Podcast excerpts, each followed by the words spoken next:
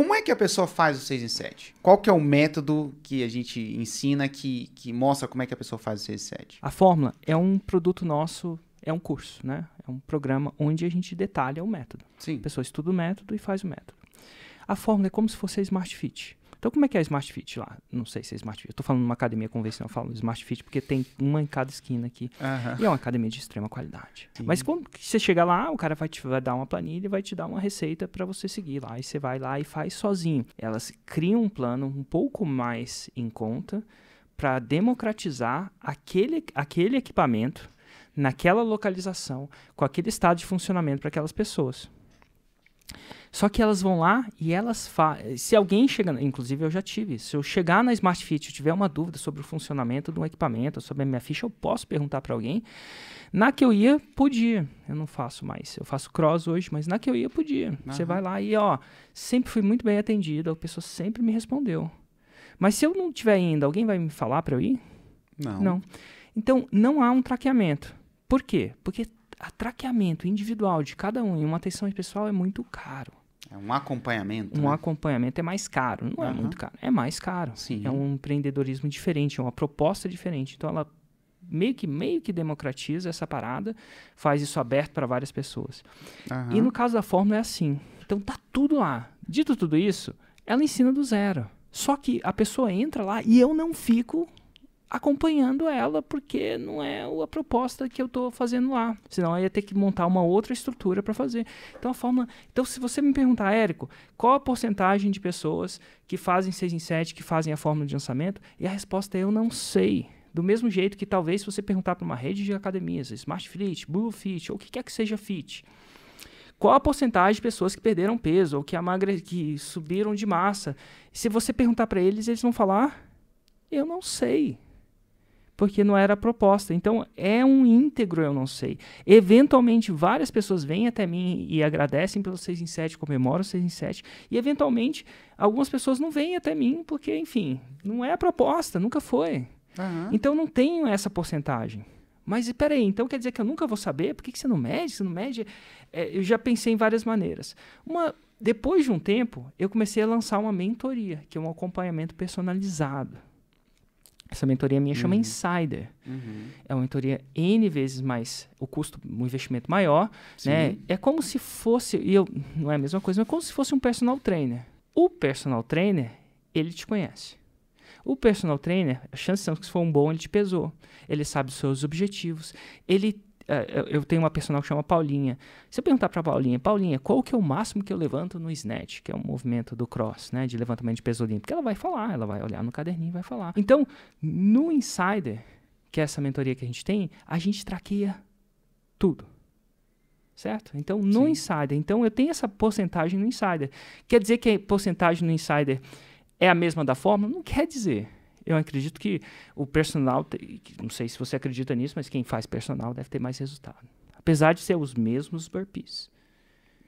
É o mesmo É o burpee. mesmo exercício. O Mas o cara exercício tá não muda. olhando, né? Tem aque- aquela coisa. Não Quem já deixa você faltar, você falta você menos. falta menos, né? É. Mais caro, tem mais comprometimento, tem um monte de coisa. É que nem um estudo, às vezes você acompanha uma galera, você consegue acompanhar. Agora dá um trabalho, é um custo altíssimo, a gente tem que criar base de dados, fazer acontecer. E a gente e é uma proposta onde as pessoas querem ser acompanhadas. Al- Algum carinha da Smart, entra, entra na Smart, às vezes ele não quer ser acompanhado, ele não quer ser medido. Ele não quer, ele quer operar sem ninguém saber. Ele entra na academia e não quer ninguém fazendo isso. Ele não me dá a permissão de fazer isso. Já no personal trainer, o cara não tem. É, é meio que difícil de você não operar sem saber. É possível, é, mas é improvável. Né? Você está indo no personal, você não, você não quer que ele veja como você faz o exercício, você não quer que ele te corrija, você não quer que ele saiba dos seus objetivos. É improvável que ele, que ele não faça isso. Então, já tem essa permissão.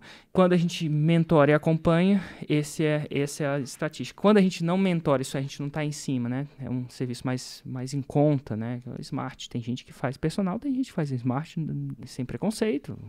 Cada um escolhe o tipo de serviço que quer. Agora, como é que faz? Uh, como é que faz? O lance é que eu queria definir um conceito que. Uma palavra que também é muito falada no mercado, só pra gente entender, que é a questão dos lançamentos. Uhum. Então, cara, normalmente a gente ensina a pessoa a fazer o 6 em 7, o que as, o, a- o caminho, né? O- digamos assim, tem- é muita ponto- coisa. Ponto de vista É um lançamento. estratégico, né? É, de um ponto de vista mais estratégico. Então, basicamente, Então, o que, usa... que é um lançamento? Essa é a pergunta, né? A principal fase é a construção de uma audiência.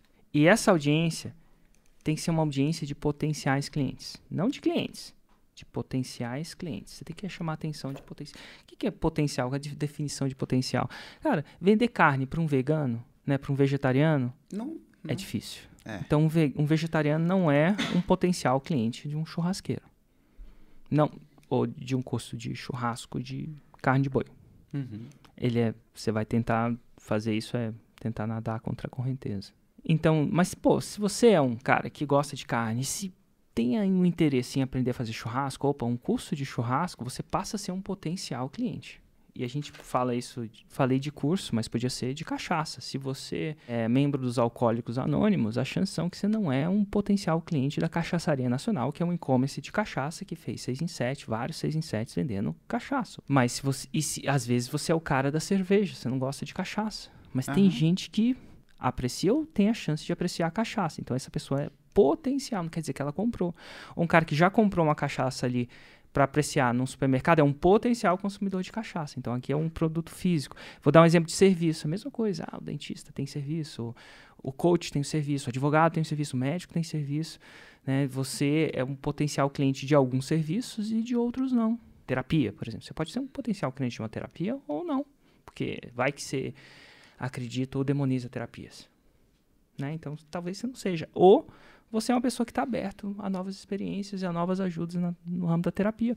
E por aí vai. Então, a gente primeiro define o que é uma audiência. E aí, o que que é uma audiência? A audiência é alguém que presta atenção em você. Antigamente, a audiência da TV Globo era alguém que prestava atenção na TV Globo. Chamava de audiência, estava ligado e prestava atenção.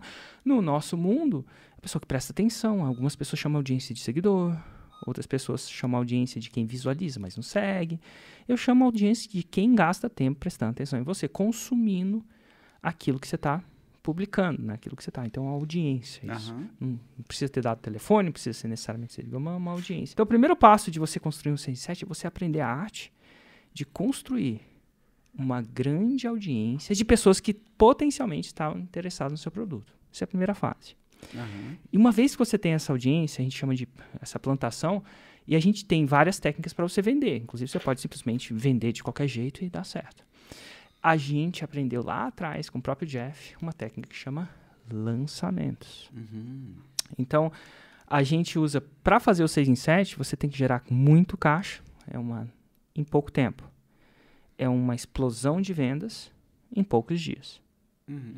E para isso você vai precisar de técnica que a gente usa no lançamento. Mesma coisa de, ah, sei lá, para ir para a lua você tem que usar lançamentos, né? É aquela quantidade de energia, mas eventualmente o cara vai para a lua, para o espaço, né? Então, em dois, três minutos ele está lá no espaço. Como é que ele faz isso? Ele tem um veículo especial, um combustível especial, lançado em um lugar especial, numa hora especial do dia, com um tempo especial, tudo especial.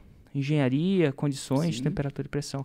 E a gente aprendeu a fazer essas engenharias de condições de temperatura e pressão no digital para vender para essa audiência de uma forma íntegra, sem esqueminha, sem nada. Do mesmo jeito que o lançamento não tem esqueminha. Ele só tem as leis da física, ele não quebra nenhuma delas e eventualmente chega lá no espaço. Sim. A gente descobriu as leis que fazem a pessoa decidir comprar alguma coisa em vias de regra. E a gente, ao falar de forma íntegra, sincera, com um determinado, de um determinado jeito, um determinado timing, tende a gerar esse tipo de resultado. Não Isso só é- pra gente, mas para todo mundo que tende a aplicar essa técnica. Então, É. audiência e lançamento, audiência e lançamento, audiência e lançamento.